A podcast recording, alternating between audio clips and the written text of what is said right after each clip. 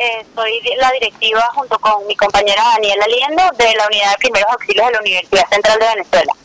Perfecto, Federica. En primer lugar, quisiera que me comentaras cómo surge la idea no solo de auxiliar a los heridos eh, de, de, las manifestaciones, sino además recolectar medicamentos o insumos que necesitarán para hacerlo. Bueno, te cuento, esto no es algo que acaba de empezar. Nosotros nos formamos desde el 2014 cuando comenzaron las manifestaciones en aquel entonces y surgió como una idea de unos panas que estudiamos medicina y de repente un día nos encontramos en un McDonald's y dijimos, mira, queremos ayudar. Este, a partir de ese momento empezamos a formar un equipo con estudiantes de medicina de la Escuela Luis Racetti y de la Escuela José María Vargas y nos unimos y empezamos a salir a las marchas a ayudar a los heridos en las manifestaciones. Este, a partir de, ese momento fuimos, hemos venido creciendo muchísimo, la verdad es que la gente nos ha dado un apoyo increíble y ahorita cuando empezaron los problemas quisimos retomar esa iniciativa y tenemos muchísima gente ayudándonos de todos lados del mundo. Eh, hemos pedido ayuda con los insumos porque la verdad es que aquí eh, es muy difícil conseguir las cosas y además necesitamos mucha cantidad por, la cantidad enorme de heridos que resultan de, de todas estas manifestaciones y bueno, nada, este, la verdad es que hemos recibido un apoyo enorme de la gente en Venezuela y de, de la gente en el exterior. Ok, ¿tienen algún centro de acopio donde reciben esos medicamentos o cómo hacen? Porque si estás pidiendo ayuda a nivel internacional, pues de repente se les complica un poco el hecho de, traerlos al país. Ok, este, ahorita nosotros no tenemos un centro de acopio en Caracas, sin embargo, hemos venido este, poniéndonos en contacto con gente en distintos países y tenemos varios centros de acopio en distintos países que nos hacen llegar las cosas a nosotros eh, a, diferentes puntos donde nosotros les vamos diciendo a cada uno para que no nos lleguen todas las cosas a un solo lugar. Tenemos gente en Barcelona, tenemos gente en Madrid, tenemos gente en Perú, en Londres, en Miami, tenemos muchísima gente. Todos esos contactos los estamos publicando nosotros a través de nuestra red social en Instagram, arroba primeros auxilios UCB. Perfecto. Federica, ¿cuántas personas, ¿a cuántas personas has podido auxiliar en estas últimas manifestaciones, en este año, por supuesto? Y Ah, sobre qué, o sea, cuál es el, la, afección que puedan tener esas personas que ustedes están auxiliando. Me encantaría poderte decir un número, es la pregunta que más nos hacen, pero la verdad es que es imposible llevar la cuenta. nosotros atendemos una cantidad tal de gente en estas manifestaciones que se nos hace imposible llevar un conteo de cuánta gente es. Son emergencias que ocurren muy rápido, que se tienen muy rápido y estás atendiendo un día que llega el otro. La verdad es que es muy difícil llevar un conteo, pero te puedo decir que por día cada uno de nosotros atenderá unas 20, 30 personas diarias, quizás más, por, por cada uno de los miembros de primeros auxilios. ¿Y cuántas este, personas son? Disculpa. ¿Cuántos voluntarios? tenemos un grupo ahorita de 50 personas, sin embargo, no todas esas personas están en campo porque los viejos estamos entrenando a los nuevos para que puedan salir a asistir.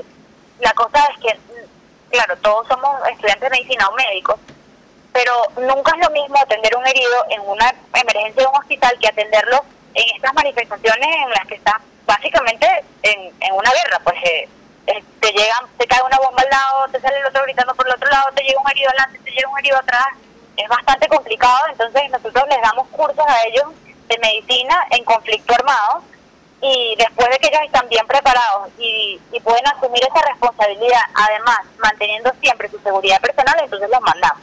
Ahorita en campo tenemos alrededor de 20, 25 personas. Ok, ¿y solo en Caracas, Federica? Sí, ahorita nada más estamos funcionando en Caracas porque no hemos tenido chance de manejarnos con gente fuera del país, de, de Caracas, perdón, en el interior del país. Nos han contactado de varios estados ya, pero la verdad es que estamos tan, tan, tan abollados aquí en Caracas que no hemos logrado a ellos darles este, algún curso o una inducción de cómo nos estamos manejando nosotros.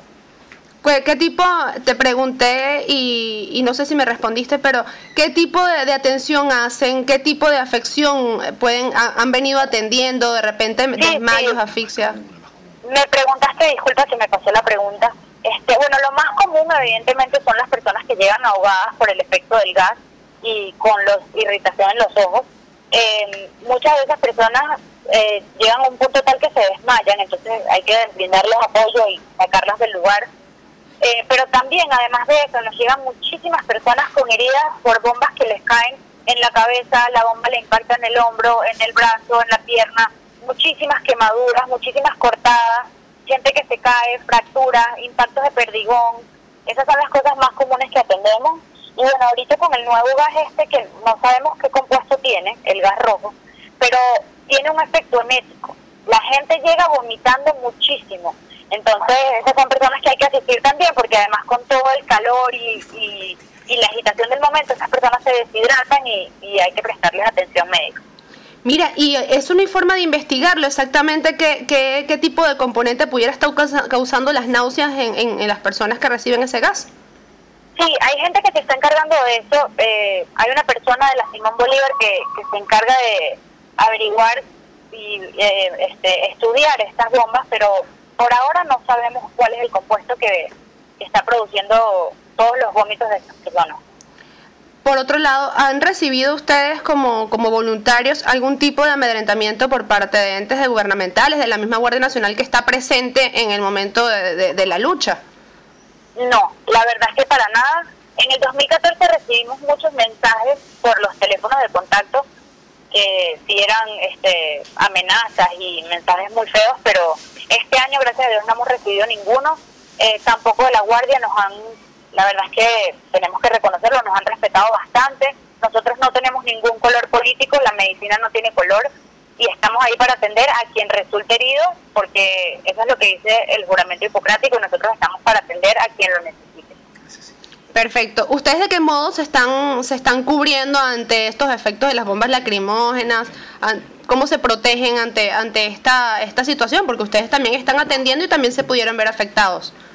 Claro, nosotros como nos metemos en el centro del rollo, el problema es que usamos las máscaras antigas, las 3M de cara completa, que cubren este, todo el sistema respiratorio y los ojos, y usamos unos cascos blancos con cruces verdes, que son los que nos identifican, y nos protegen de que no nos caiga ningún objeto que nos pueda, pueda alguno de nosotros resultar herido en la cabeza.